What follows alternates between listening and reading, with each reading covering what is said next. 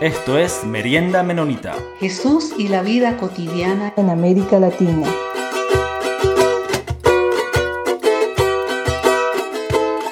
Bienvenido a todos y todas a la Merienda Menonita. Yo soy Peter y vamos a seguir con, este episodio recordando conversaciones anteriores que hemos tenido en, nuestra merienda.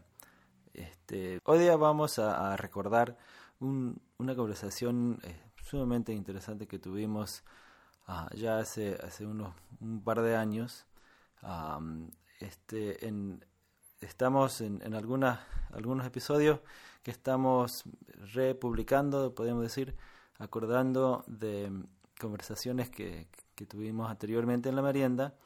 Y este, este es una entrevista que, que pudimos hacer a Juan Driver, quien un misionero de, Estados Unidos que, um, que, estuvo mucho tiempo en Latinoamérica y ha escrito varios libros y textos y diferentes um, libros sobre teología y anabautismo. Y él falleció el año pasado, pero tuvimos la, la bendición de poder ir, um, este, ir a, su casa en, en Goshen, Indiana, y, tener una conversación con él.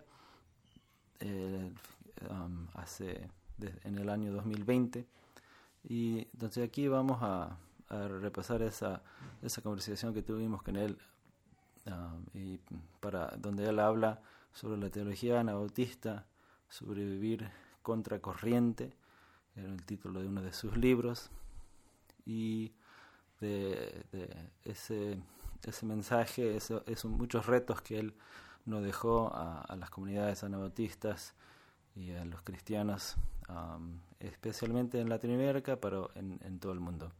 Aquí es nuestra conversación, este, nuestro episodio número 8 que tuvimos en ese entonces con, con, nuestro querido hermano, amigo Jonathan Minchala. Entonces aquí, aquí les dejo.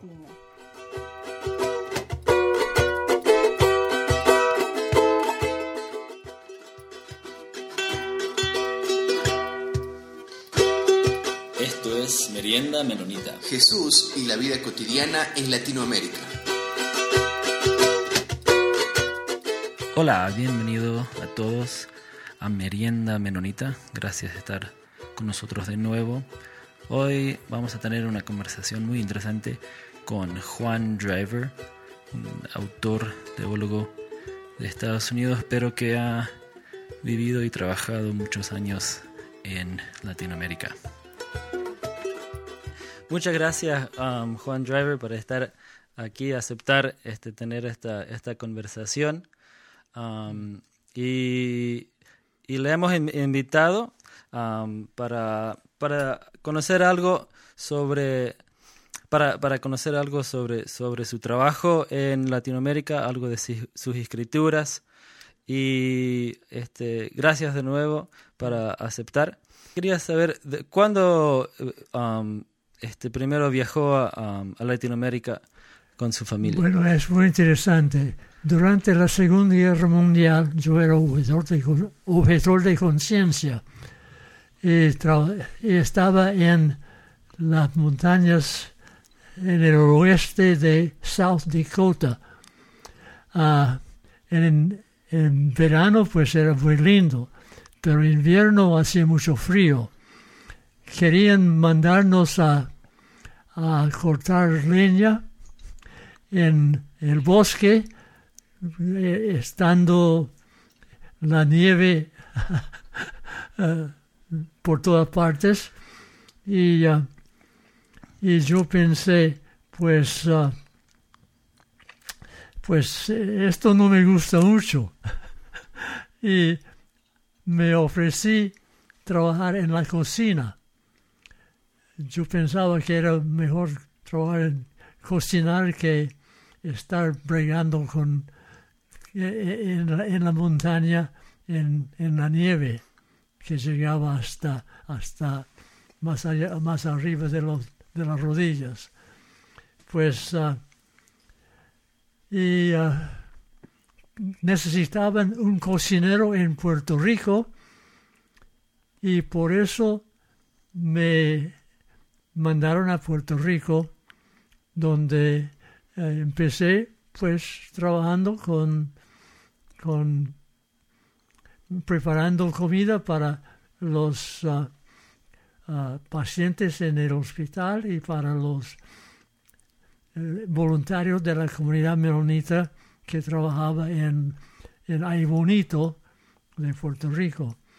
aprendí castellano este, fregando platos con los muchachos y conversando entre nosotros. Ah, ah, ah, así que pude aprender a hablar en castellano bastante bien y, y después me pusieron a enseñar a nuevos voluntarios que llegaban. Así que no hay nada mejor que, que tener que trabajar en el idioma con gente que hablaba castellano para poder hablar castellano. Y eh, eso fue, eh, eso fueron los comienzos de nuestra uh, peregrinaje por los uh, países hispanos, el mundo hispano. No hubiera llegado al mundo hispano si no hubiera sido por mi deseo, mi disposición a cocinar más bien que trabajar en el bosque. Ah, y por preferir el um, Puerto Rico por de, en vez del frío del sur de Dakota. Oh, sí, sí, este, en Puerto Rico pues era muy lindo el tiempo. ¿eh? Ah, seguramente. Todo el año pues una primavera eterna. Ah.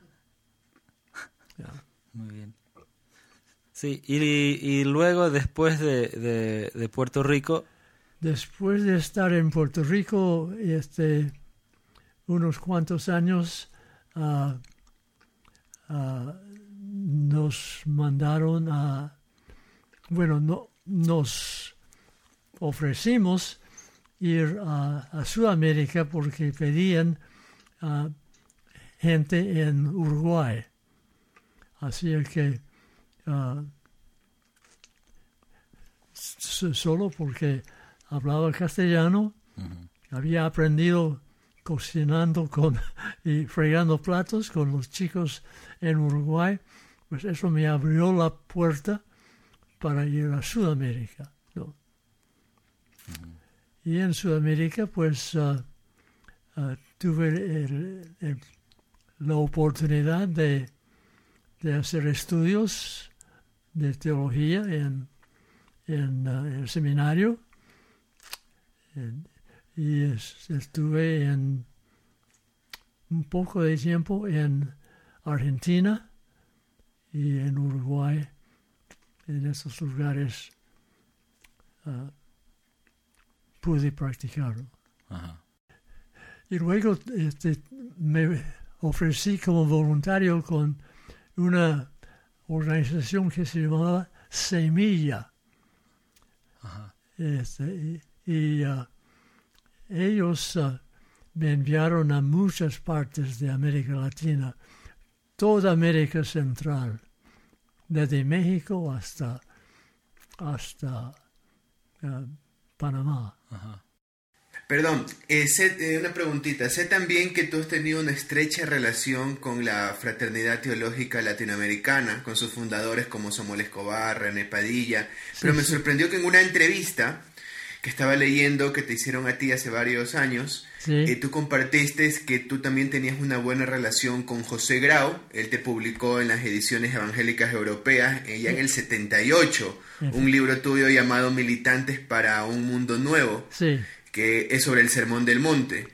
Yo quería preguntarte, ¿cómo, cómo, cómo disfrutaste eso? ¿Cómo debería ser la relación entre un pensador, un teólogo anabautista, con otras denominaciones como José Grau, que viene desde la posición reformada y que en posiciones tal vez teológicas y políticas y éticas eh, se difiere en varias cosas? ¿Cómo, cómo, cómo debería ser el ecumenismo Bueno. entre cristianos ahora?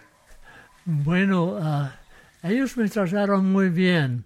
Este, eh, yo- bueno, yo, yo era un radical, anabautista, del izquierdista de la reforma. yo era, pues, los menonitas son los, ah, los ah, herederos de la reforma radical del siglo XVI. Y ah, e- ellos, ah, yo, yo como proponía ah, aplicar esos principios a la situación ah, sudamericana, pues los hermanos estuvieron muy dispuestos a, me respetaban mucho más de lo que merecía realmente. Y, y pues era, era un placer colaborar con toda esta gente. Y ellos me trataron muy bien. Ellos le, le trataban bien porque, porque estaban interesados en, en, en ese espíritu um, radical de, de la re- reformación radical. Um, o, o, o qué, porque eh, este, hay el, el sentimiento que, que hoy en día, porque alguien así quizás que viene con, con es- estas ideas quizás un poco más radicales, más bien la, la gente no, no le acepta, no le trata tan bien, ¿no? Bueno, este, uno aguanta. Ah, Este, no, no es que ah, queremos ah, adaptar nuestra, nuestro mensaje a lo que le agrada a la gente, sino lo que desafía a la gente a ser más radicalmente seguidores de Jesús. ¿ya? Y si eso se toma en serio, pues luego llegan a respetarte. Y estos otros um, hermanos en ese entonces sí tenían esa misma misión de hacer más seguidores. Sí, sí, ¿no? sí. Ellos, ellos eran muy buenos amigos y me escuchaban, me animaban. Y era un placer eh, formar e- estas amistades y, y, eh, eh, yo las apreciaba muchísimo porque ellos me, me hicieron un gran aporte a mi vida también. Juan, tú mencionaste que tú venías desde un pensamiento de izquierda y bueno, en la fraternidad teológica latinoamericana, en la teología de la liberación, también vienen un poco desde ahí y también dicen, tú tienes un libro titulado La fe en la periferia de la historia. Sí. Y los anabautistas también nosotros decimos que nosotros debemos de leer la Biblia desde los marginados, desde los oprimidos, no buscar el poder. Entonces mi pregunta es, ¿cuál podría ser una o varias diferencias entre la lectura anabautista y la visión teológica anabautista desde los marginados y oprimidos, con diferencia de la teología de la liberación, por ejemplo? Bueno, yo no sé, no puedo decir mucho sobre eso. Depende de la persona.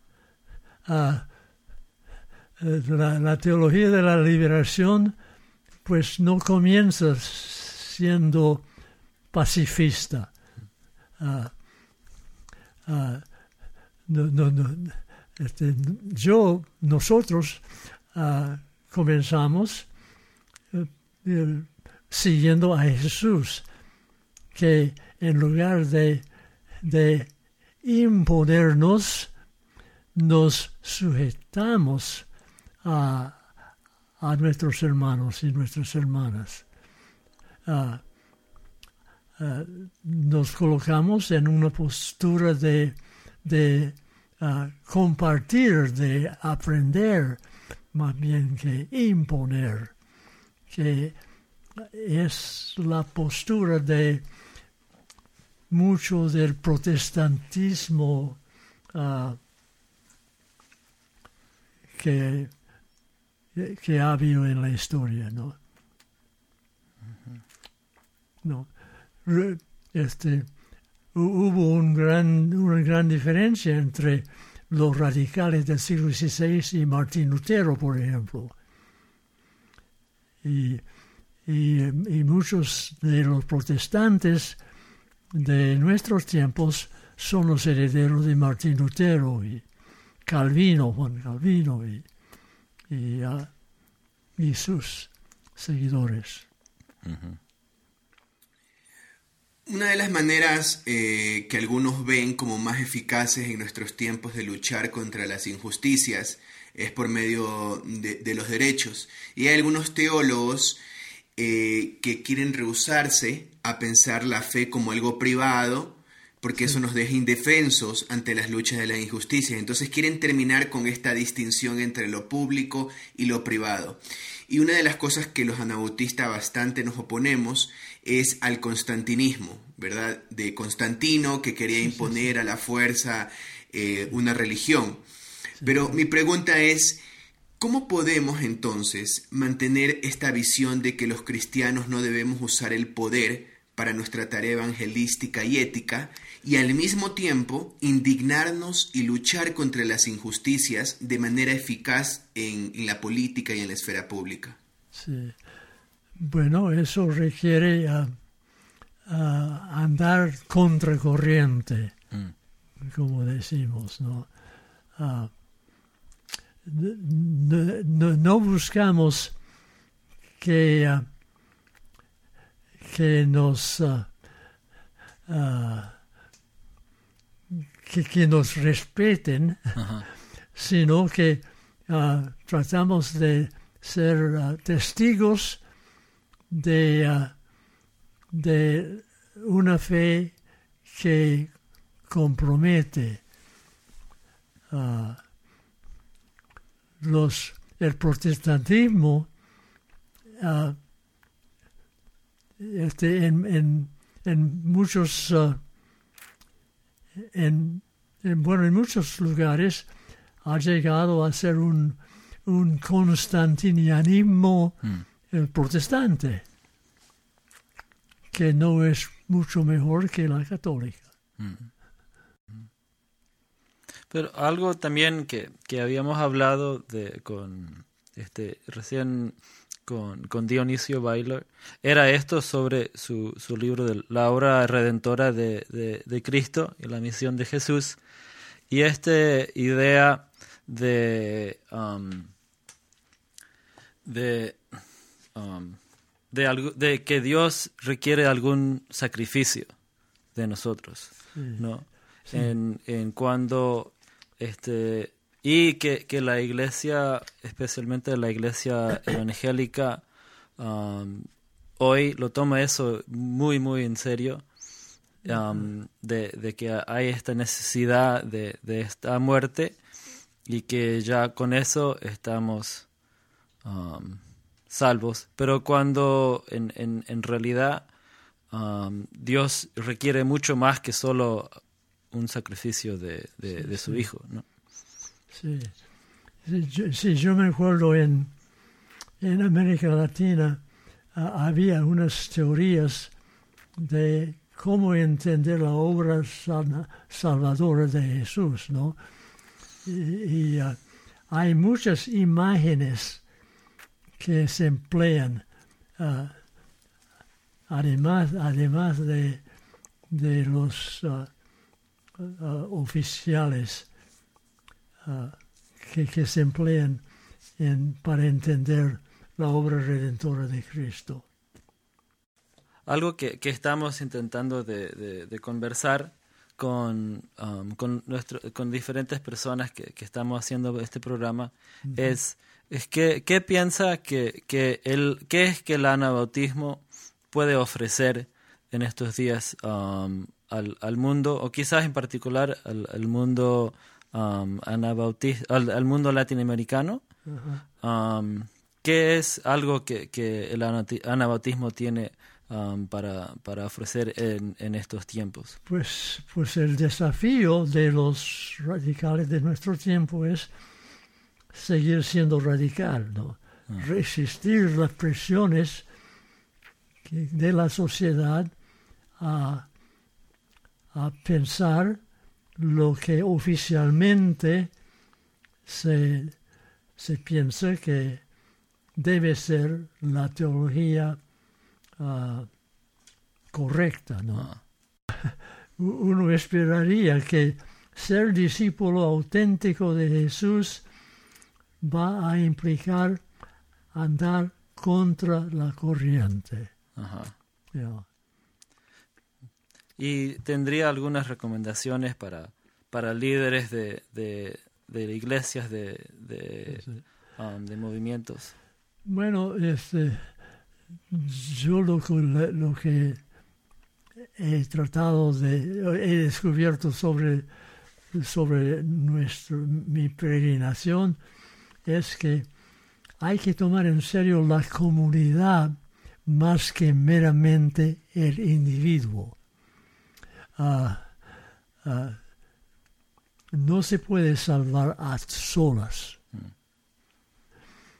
Y sin embargo, la teología de, del protestantismo constantiniano es que eh, no importa, eh, te- eh, en, las relaciones públicas, pues hay que hacer como se hace en el mundo para ser eficaz. Ah, eh, el radicalismo insiste en que, que no, eso eh, requiere que, que sigamos contra la corriente.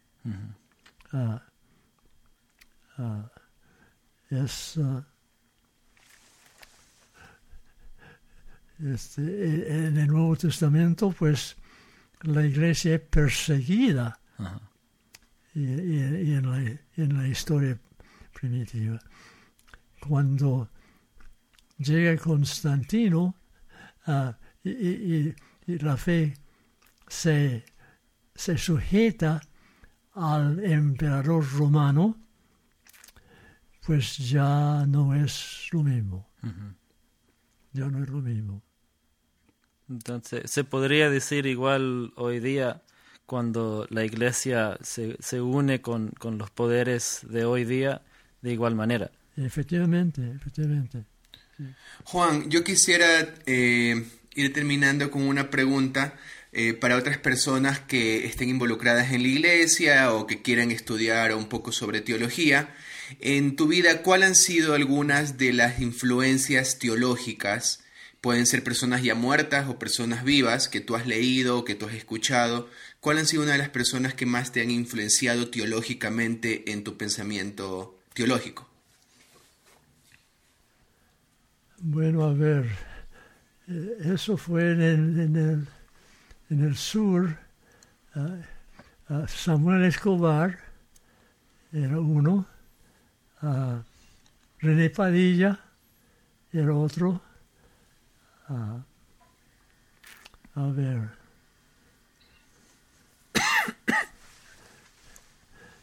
Y, eran eran los radicales de, de esa época, este, de, tiempo de mi, de, de mi juventud. Claro, qué interesante saber de que por lo general a veces teólogos que hemos leído y son influenciados los teólogos latinoamericanos de gente del norte, Estados Unidos, pero en tu vida, eh, pero en tu vida es al revés. Tú eres influenciado por teólogos de acá, del sur, de Latinoamérica.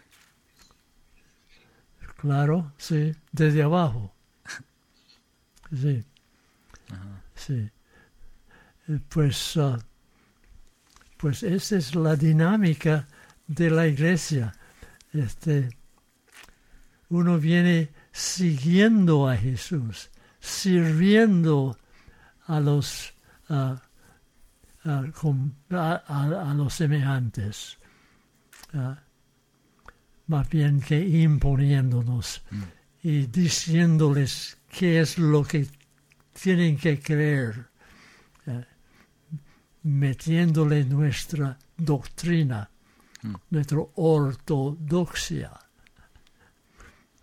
¿no? Este, nosotros somos heterodoxos. Y este, quizás otro, otro, um, otra idea, porque en, en, en Latinoamérica ese, ese movimiento junto con, con René Padilla, Samuel Escobar, este, fue un, ¿cómo se puede decir? Un, un movimiento este, muy, ah, muy, muy este, poderoso en, en, Latinoamérica, en, la iglesia. y, y, ahorita se, se, se, siente que, que, la iglesia no, no tiene algo así que, que, le, que le puede impulsar. No tampoco no, no, es yo no creo que es necesario para una comunidad de tener este así este un, un movimiento necesariamente para, para impulsarlo. Pero pero sí algo como usted dice algo de, de personas radicales que le que aunque sea que le dan un poco de angustia a la a la comunidad. Um, pero usted piensa que que fue más por, por esa época que estaba viviendo Latinoamérica también o, o puede haber que, que puede haber otros otros movimientos así sin eso, eso que está pasando alrededor. No, cuando uno, uno quiere seguir a Jesús desde, desde abajo, más bien que desde arriba, uh, uh, siendo un discípulo de Jesús, más bien que, que un uh, defensor de la fe. Entonces, al parecer hoy día hay, hay demasiados defensores. Sí, pues um, uh, hay, hay, una tendencia a pensar que los estadounidenses, los americanos uh, en nuestro mundo, este, son los que tienen razón. Ah. Este, los, uh, eh, los eh, las denominaciones principales uh, han vuelto constantiniano en sus, en sus posturas. ¿ya? se, se, se, quisiera pensar que ser buen estadounidense uh, quiere decir ser buen cristiano. Mm. Pues al contrario, mm. al contrario, uh, habría un, una, una, un mensaje que, dar a los estadounidenses uh, que convencerles que comiencen desde abajo más bien que desde arriba, mm. imponiéndose con el poder. Claro. Muchas gracias, Juan. Este, nos dejas pensando en muchas cosas y todo un desafío para la gente cristiana en general y anabautistas en específicos acá en Latinoamérica de no pensar desde el poder, de que sabemos que tenemos gente acá en Latinoamérica de la cual es, gente muy seria, muy íntegra, muy cristiana, que ha influido por por lo que vemos en tu vida y que nosotros tenemos que escuchar a ellos y escucharnos más a nosotros y no pensar que lo mejor de la teología está allá arriba en Estados Unidos, lo más puro, lo más ortodoxo, sino que acá mismo escuchar a los, a los marginados, a los pobres, a la gente que está reflexionando desde ahí. Todo un desafío para nosotros acá. Amén, amén, así mismo, sí. Bueno, también muchas gracias Juan este, por compartir aquí con nosotros. Este, estamos en, en, este, en este caminar intentando de, escuchar diferentes voces este, para hablar del, del anabautismo y qué puede ofrecer a Latinoamérica y cómo este, podemos seguir a Jesús desde nuestras diferentes este, perspectivas. Um, entonces estamos muy agradecidos por, por todo el trabajo que, que ha hecho, um, este trabajo de, en, en sus libros y, también su, su, tiempo en Latinoamérica y que ha podido compartir. Um, entonces sí, recomendamos a nuestros oyentes que, que busquen estos libros de, de, Juan. Aquí él, él compartió algunos con, con nosotros. Um, hemos hablado de, de, un libro de la obra redentora de Cristo y la misión de la iglesia, y también imágenes um, de una iglesia en misión, son algunos de sus libros de Juan Driver. Igual, Jonathan, habías mencionado algunos también. Sí, el de la fe en la periferia de la historia. Y, y sí, como nos, nos anima Juan a tener este, este espíritu de, de, de servir al otro y no pensar que nosotros más bien tenemos sabemos lo correcto y, podemos nosotros somos los que vamos a educar al mundo sino en, en comunidad um, podemos servir y, y, y, caminar este camino de, de, Jesús. No sé si quiere algo, algo más para cerrar, Jonathan. No, solo agradecerle a Juan por todos sus libros que ha escrito, que algunos eh, nos han llegado a nosotros y que ha sido eh, mucho ánimo escucharlo y poder leer en todo su ministerio que acá ha hecho en Latinoamérica. Solo agradecer eso. Muchas gracias, Juan. De nada, de orden. Es un placer conversar contigo. Dios te bendiga. Gracias. Entonces ya estaremos este, muy pronto con, con otro episodio este, uh, pudiendo hablar y compartir con otros hermanas y hermanas sobre este, este caminar um, anabautistas. Y recordarle a nuestros oyentes que nos pueden escribir, ¿verdad Peter? A nuestro correo si quieren alguna pregunta. Nos pueden escribir al info arroba meriendamenonita.com. También recibimos un correo de Eileen Seiner, um, de Goshen, Indiana, que nos dice que deberíamos este, animar a gente a buscar Biblioteca Digital Anabautista, que lo pueden buscar en internet, este, en el, el wiki uh, Anabautista, y ahí se encuentran varios de estos libros de, de Juan Driver, um, es que están gratis, uno lo puede bajar, y es en el Biblioteca Digital Anabautista. Entonces, gracias de nuevo y nos vemos pronto.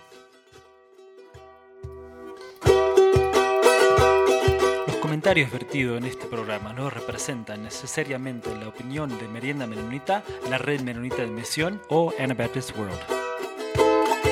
Esto fue Merienda Menonita. Siempre estamos atentos a sus opiniones y preguntas y nos pueden escribir al info arroba meriendamenonita.com.